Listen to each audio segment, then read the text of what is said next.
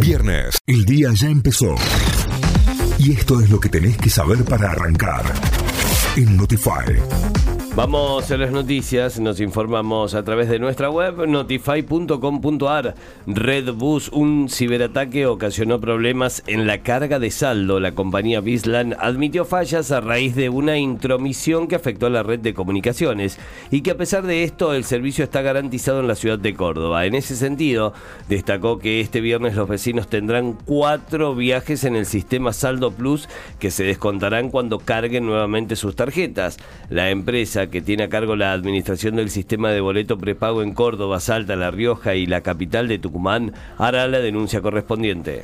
Juan Mansur bajó su candidatura a vicegobernador de Tucumán. El gobernador de Tucumán, Juan Mansur, anunció que bajó su postulación a vicegobernador de la provincia tras el fallo de la Corte Suprema. Hemos tomado la decisión de declinar mi candidatura a vicegobernador. Lo hacemos para despejar dudas, esto afirmó Mansur.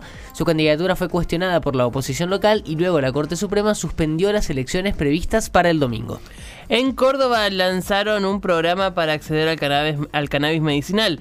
El Ministerio de Salud de la provincia brindará acceso al cannabis medicinal para personas con diagnóstico de epilepsia refractaria a través de un programa para el estudio de la investigación de su uso.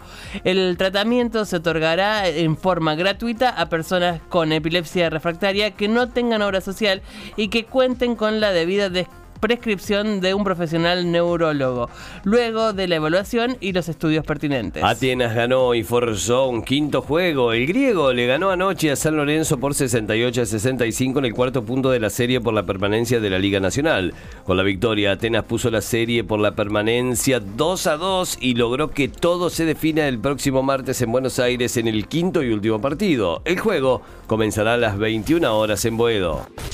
Notify, las distintas miradas de la actualidad para que saques tus propias conclusiones. De 6 a 9, Notify, plataforma de noticias.